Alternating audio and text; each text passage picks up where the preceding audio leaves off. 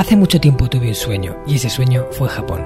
Me llamo Marcos Cartagena y quiero darte la bienvenida al Hanasaki Podcast, un lugar donde te hablaré de las enseñanzas más valiosas que he aprendido de la cultura japonesa, mis propias reflexiones sobre la vida y una sección de entrevistas que he titulado Personas con Ikigai, en la que traeré a hombres y mujeres que han encontrado su propósito vital y trabajan cada día para hacerlo realidad. Espero de corazón que disfrutes de los minutos que están por llegar y por último un breve mensaje en japonés que deseo algún día seas capaz de descifrar. Hanami ni seichuste saite.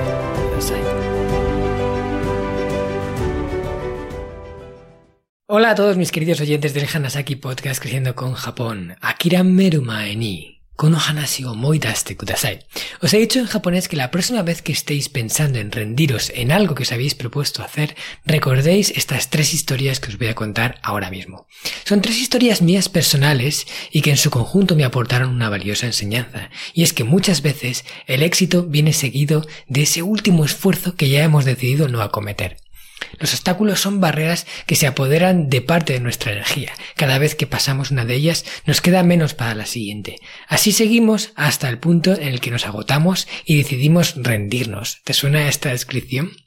Yo he experimentado el mismo patrón en numerosas ocasiones y en varias de ellas he acabado por desistir. Sin embargo, en otras, por alguna razón quizás externa a mí, decidí continuar y sabéis qué? En todas ellas pensé que esa fue la mejor decisión que podía haber tomado. Ahora mismo lo vais a ver en estas tres historias, pero antes déjame que te cuente algo. Como ya sabéis, todos los que me escucháis de forma habitual, estoy organizando la cuarta edición del programa intensivo Reinvención Hanajin, en el que acompaño a un grupo de personas a que integren las enseñanzas contenidas dentro del libro El sistema Hanasaki en su vida y conviertan la teoría en realidad para que la realidad se convierta en resultados.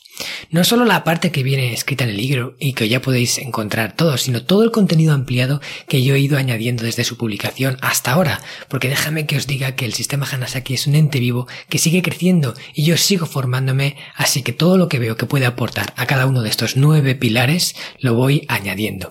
Y en este programa lo doy todo, todo lo que tengo y además de forma directa. Quiere decir, podrás trabajar conmigo a través de videoconferencia, personalmente y con un grupo reducido de personas como mucho 10, para que vayamos paso a paso, integrando todas esas dinámicas que van a convertir tu vida en una vida más larga, con propósito, equilibrio y salud, que es yo creo que la vida que todos queremos conseguir. Ahora mismo me quedan solo dos plazas para completar el programa, así que si esto te resuena y quieres saber algo antes de que se acabe, porque seguramente esta va a ser la última edición que haga en este formato con tanta dedicación por mi parte, Escríbeme un correo a hola preguntando por Reinvención Hanajin o directamente envíame un mensaje a través de mi cuenta de Instagram marcos.cartagena y te responderé encantado. Ahora ya sí, vamos con las tres historias. La primera de ellas me ocurrió en Japón. Cuando yo me fui ese primer año al país del sol naciente, me fui matriculado en un programa intensivo que se llamaba Becca Program y que combinaba el estudio del japonés con el estudio de asignaturas de económica de Asia Oriental. Esas las dábamos en inglés y todo lo que era japonés eh, lo dábamos directamente en japonés. Ese era mi propósito durante ese primer año para llegar de allí hablando el idioma y fue un absoluto éxito porque no solo me ayudó con el japonés sino que también me ayudó a perfeccionar el inglés. Sin embargo, durante todo ese proceso, durante todo ese curso, tuve que estudiar mucho y combinarlo con un montón de otras actividades que tenía pensadas para sacarle la máxima el máximo partido a la experiencia. Y es que yo sabía que para poder hablar un idioma hay que practicarlo. Bueno, eso no hace falta ser muy listo, pero para ello me metía en todos los embolados posibles que hubiera eh, interactuando con otros japoneses, con japoneses de allí, para poder practicar. Por mucho que eso me supusiera meterme en una zona de incomodidad tremenda, porque claro, no sabes desenvolverte, sobre todo al principio, y no puedes expresarte como a ti te gustaría. Sin embargo, es ese esfuerzo el que hace que el idioma acabe fluyendo y acabe entrando dentro de ti. Yo eh, empecé a hacer ese programa con la intención de sacarlo, por supuesto, pero los obstáculos que me iba encontrando iban impidiéndome el camino y llegó un punto en el que empecé a plantearme si realmente valía la pena terminarlo o no. Quiere decir, si realmente valía la pena llegar a obtener el título, porque a mí lo que me interesaba era hablar japonés. Que me dieran ese título o no tampoco suponía algo para mí, algo como tremendamente importante. Y en el segundo cuatrimestre empecé a tener problemas con una asignatura y si no la sacaba, seguramente no iba a tener los créditos que necesitaba para poder graduarme de ese programa, ¿no? Que me dieran la certificación. Después de mucho pensarlo, decidí que iba a dejarlo ahí, que no iba a hacer el último esfuerzo ese que hacía falta para poder sacarlo, que ya no tenía la necesidad de seguir, que realmente había aprendido mucho del idioma estando allí hablando con japoneses y practicando y que eso era lo más importante, no el título, no eh, la acreditación. Y tomé la decisión de dejar de estudiar para los exámenes justo cuando quedaban apenas dos semanas para terminar. Yo esa decisión se la transmití a mi madre, que en ese momento siempre eh, había sido mi gran consejera y me había apoyado en todo y yo pensaba que ella iba a estar de acuerdo. Sin embargo, ella me dijo que no lo dejara, que terminase, que diera mi último esfuerzo, que ya que había llegado hasta ahí por un poquito más, mm, se podía lograr. Y yo estaba totalmente convencido de que no, de que había entrado en un punto en el que quizás iba a hacer un esfuerzo para nada, porque seguramente no acabaría probando esa asignatura y habría estado mis últimas tres semanas, no amargado, pero casi estudiando, para tener un título que realmente tampoco iba a utilizar para nada. Pero ella insistió, insistió, venga Marcos, tú puedes hacerlo, ya que has llegado hasta aquí, da ese último esfuerzo, hazlo y seguro no te arrepentirás. Os he de reconocer a todos que mm, al principio no me convencían sus palabras y yo estaba en mis trece. No iba a continuar. Pero al final, después de escucharla, decidí reflexionar y pensé, bueno, puedo dar ese último esfuerzo, puedo hacer eso último, ya que he llegado hasta aquí, y, y ver qué pasa. Y así fue. Me puse manos a la obra, me puse a estudiar, hablé con la profesora, hice cosas que ya pensaba que no iba a hacer. Además, pensé acerca de eso y tomé decisiones y llegué a conclusiones que si no me hubiera embarcado en, en la tarea de, de terminar, seguramente no habría, pues digamos, pensado en eso.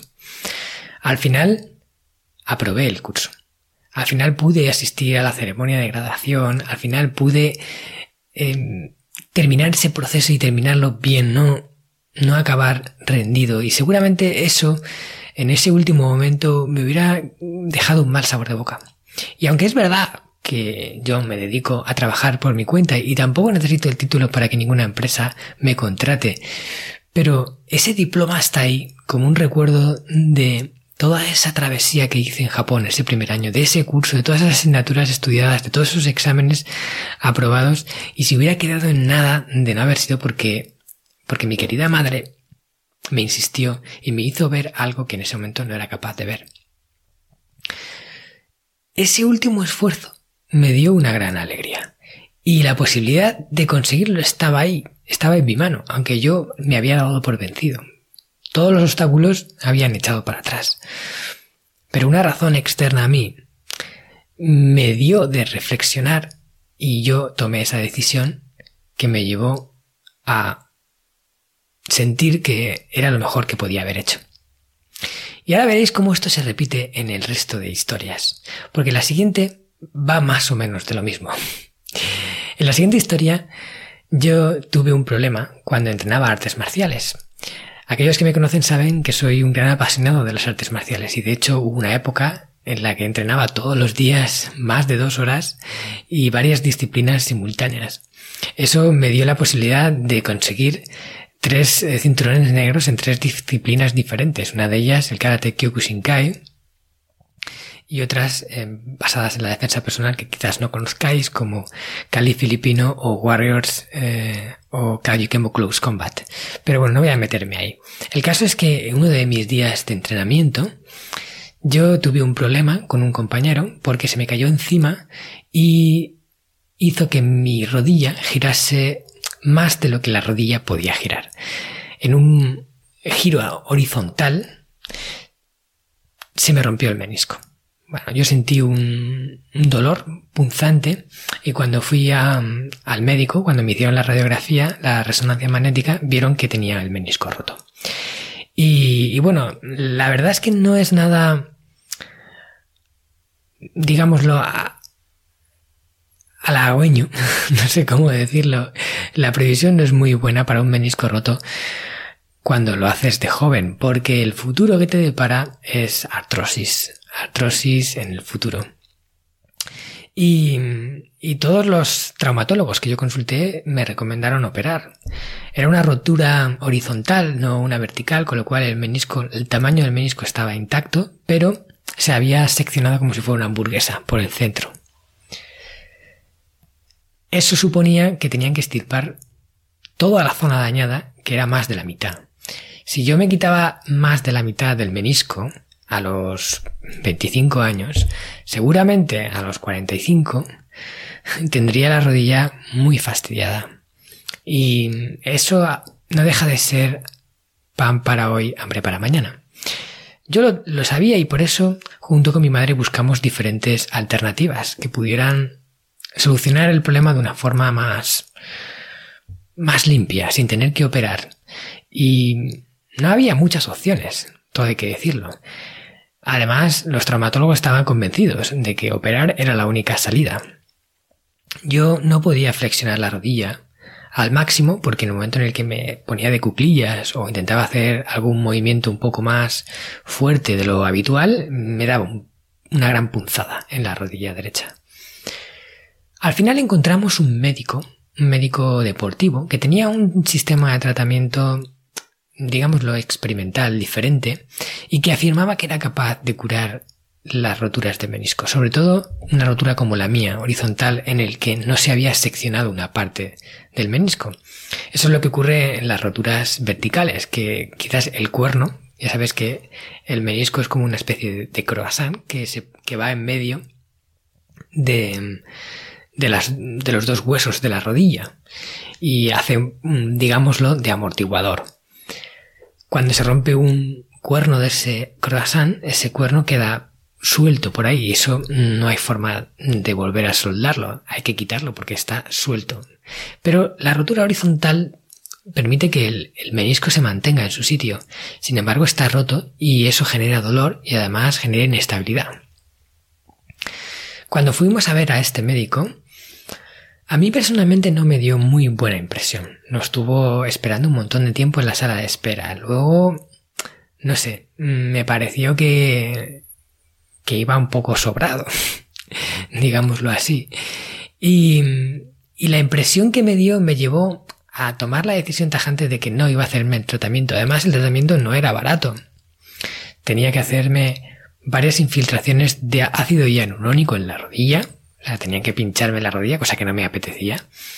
Y además luego me conectaban a una máquina que le daba descargas a mi rodilla para, creo que era activar ese ácido para que generara una mayor recuperación.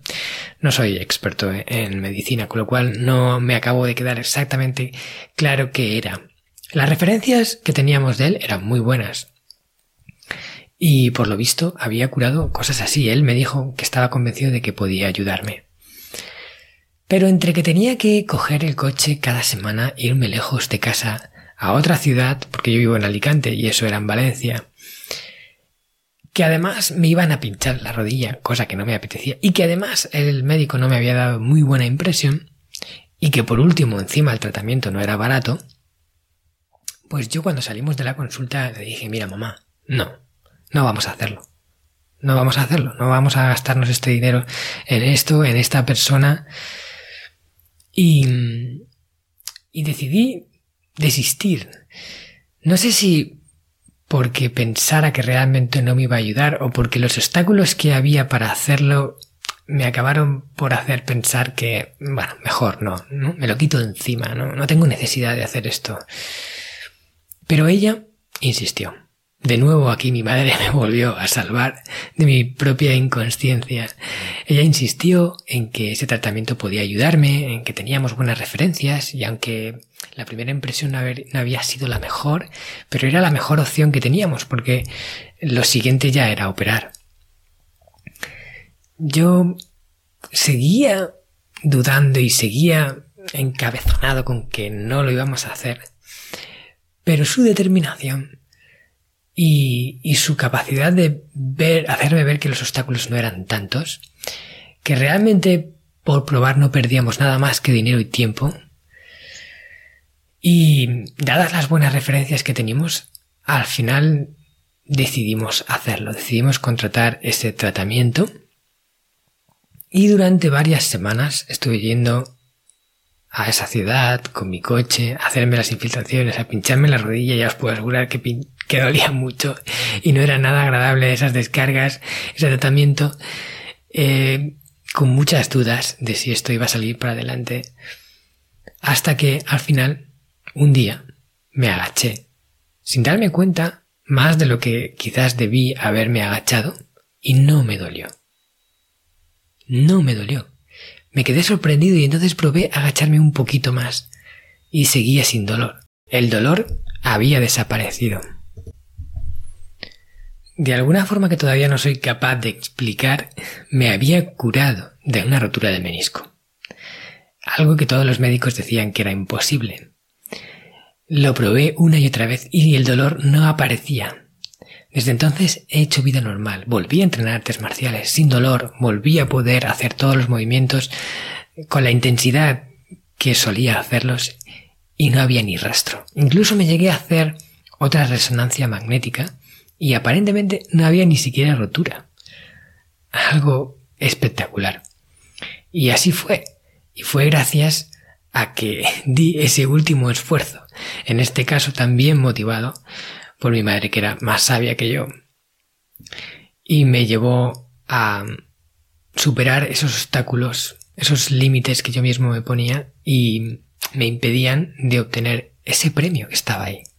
Si yo hubiera dicho que no, ¿Quién sabe cómo estaría mi rodilla ahora?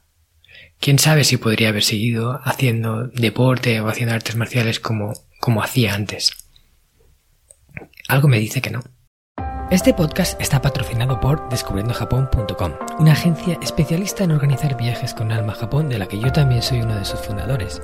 Hemos nacido para dar servicio a todos aquellos que quieran descubrir el país de una forma diferente, con la que poder conectar con su esencia y volver de allí con la sensación de haberlo conocido de verdad viajes con grupos de tamaño reducido, visitas a lugares fuera de las clásicas rutas turísticas y acompañado por uno de los guías del equipo de Descubriendo Japón, un amante de la cultura japonesa que habla el idioma y que te lo mostrará más como un amigo que como un guía a la vieja usanza. Yo soy uno de ellos. ¿A qué esperas para hacer realidad tu sueño? Visítanos en descubriendojapón.com. Y la última historia que quiero contaros ocurrió hace muy poco. La última historia ocurrió, mm, pues, os voy a decir que más o menos dos meses. Aquellos que me seguís también sabéis que en Descubriendo Japón hemos organizado, hemos empezado a organizar viajes diferentes a lugares diferentes, no solo Japón. Ahora estamos empezando a abrir la cartera y organizar viajes especiales a nuevos lugares. Uno de estos lugares ha sido las Islas Maldivas. Las Islas Maldivas es un paraíso en la tierra. Ya estuve en agosto y ahora volvimos en, octubre. Y lo que allí hay es algo espectacular. Las playas, el agua clara, el, color turquesa de las orillas y la cantidad de peces que hay. La primera vez que fui no tenía la licencia para bucear y aunque hay ahí una gran escuela de buceo con todo el material y que hacen salidas diarias para ver spots muy muy buenos. No pude entrar en los barcos para hacer esas salidas porque no tenía la licencia del Open Water Diver, que es la que te permite empezar a bucear hasta los 18 metros. Cuando estaba allí decidí que eso no me iba a volver a ocurrir en el próximo viaje. Y cuando regresé a España, eh, me puse a mirar escuelas y academias hasta que encontré una que me podía tramitar la licencia antes de volverme a ir en octubre. Acordamos los plazos y fui allí a hacer mi primer curso. Yo iba con prisa y la verdad que a mi instructor le medí más prisa de lo que hubiera sido lo recomendable, ¿no? Quería sacarla cuanto antes y quería tener que ir las, mínimas veces posibles. Eh, voy con la agenda muy apretada y tener que ir varias veces a, a la escuela de buceo para tramitar la licencia me suponía un problema. En caso es que al final el chico aceptó, aunque no era lo mejor, y cuando empezamos a hacer el curso, fuimos muy rápido. Efectivamente, más rápido de lo que hubiera sido deseable.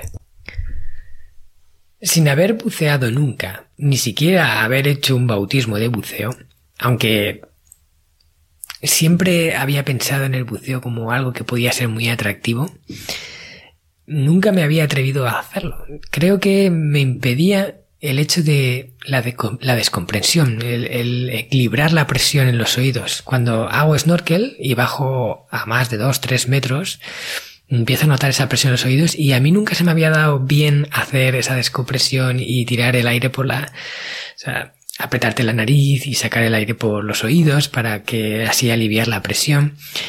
Y pensaba que a mí no se me iba a dar bien eso. Mm, lo tenía como creencia, ¿no? Que, que a mí me iba a costar, especialmente a mí. Bueno, pues cuando empezamos el curso fuimos directo a las prácticas de situaciones de emergencia. O sea, sin haber buceado nunca, te pones a hacer prácticas de qué pasa si te quitan el, el respirador y tienes que volver a ponértelo. ¿Qué pasa si te entra agua en las gafas y tienes que sacarla mientras estás bajo el agua? Todos esos casos de emergencia que hay que hacer para poder eh, ser buceador, ¿no? Poder salir de una situación difícil sin que nadie te ayude es fundamental. Yo me agobié mucho. Me agobié mucho con todo. No, no conseguía mantener la flotabilidad. Me iba para arriba. Em, no me salía bien lo de la descompresión como pensaba que me iba a pasar. Em, hubo muchas cosas que, que me pusieron nerviosa. De hecho, en esa primera inversión desistí de seguir. ¿no? Le dije, mira, vamos a cortar, no puedo, no puedo seguir. Y tuvimos que parar. Además, él quería terminarlo rápido porque había una salida en el barco siguiente donde íbamos a hacer la siguiente parte y íbamos con la prisa de tener que acabarlo todo antes de, de hacer esa, esa salida en el barco. Y yo le dije que no, que no podía. Eh, me sentí muy mal, me sentí muy mal conmigo mismo por, porque yo iba como confiado de que, bueno, yo ese tipo de cosas se me da bien hacerlas, eh, aprendo rápido, soy y siento que soy hábil para eso. Pero de repente me vi superado por las circunstancias, no me salían las cosas y... Y no sé, los obstáculos me llevaron incluso a pensar, quizás el buceo no es lo mío no es lo mío. Cuando volvimos, el chico, mi profesor, le dijo al del barco que al final no íbamos a subir, que nos quedábamos, que teníamos que hacerlo para otro día. Y yo pensaba, ya me queda poco para volver a irme. Eh, tengo que venir aquí varias veces y esta primera sesión no ha valido. Mm, las sensaciones que he tenido no han sido buenas. Mm, no sé, todo llevó incluso a plantearme de seguir, incluso cuando hablé con, con el dueño de la escuela de buceo, le dije, mira, Jorge, mm, creo que no voy a seguir. Eh, estoy a tiempo de retirarme. Incluso pensando en, pues ya había hecho el pago de todo el curso, pero a lo mejor pues si me retiraba antes de, de meterme más, pues me podían devolver algo y recuperar una parte. Y él se quedó así mirándome y me dijo, a ver, todo se puede hacer, ¿no? Si quieres retirarte, pues lo podemos hablar y, y podemos, eh, bueno, hacer algo. Pero yo te animo a que sigas. Vamos a hacer una cosa. Vamos a hacer una inversión más. Y le voy a decir a tu instructor que en esta ocasión os dejéis los ejercicios de lado y que simplemente os centréis en disfrutar del buceo, ¿vale? A que sientas el buceo, sientas la experiencia y luego, ya más relajado, te pones a hacer los ejercicios. Si después de esto no ves que sigues igual, que no, que no es para ti, hablamos y, y te damos de baja del curso. Bien, me pareció una propuesta aceptable y seguí con ello. Dije, venga, vamos a hacer esa inversión. Me dijo, vete a comer y luego cuando vuelvas a las 4 lo hacemos. Ok. Me fui a comer, estuve ahí relajándome un poco, lo volví a pensar, digo, bueno, venga, voy a, voy a probarlo una vez más y si no, pues ya está, se acabó. Y efectivamente, hicimos eso que Jorge había dicho. Empezamos a bucear, nos dejamos los ejercicios de lado y nos centramos en disfrutar de una experiencia y os puedo decir que fue alucinante. Fue algo espectacular, o sea, no tengo palabras para describir lo que para mí ha sido empezar a bucear. El poder estar allí abajo, en el agua, como en otro mundo, rodeado de la naturaleza, de los peces, que además se acostumbran a ti y no huyen, porque tú vas despacio, no los asustas. No es como cuando estás haciendo el snorkel y te sumerges y que entras así a toda velocidad, entonces todos los peces salen despobridos, sino que vas poco a poco, moviéndote como, muy lentamente y, los peces no tienen miedo de ti. Puedes observarlos tranquilamente. Es una actividad que te incita a vivir el momento presente. Te incita a estar allí olvidarte de todo lo demás, el móvil, las conversaciones, no hay nada más que ver la belleza del fondo marino, que rodearte de su naturaleza, que nadar con los peces, que utilizar tu propia respiración como elemento de flotabilidad. Ahora respiro más profundo y subo, ahora respiro y bajo.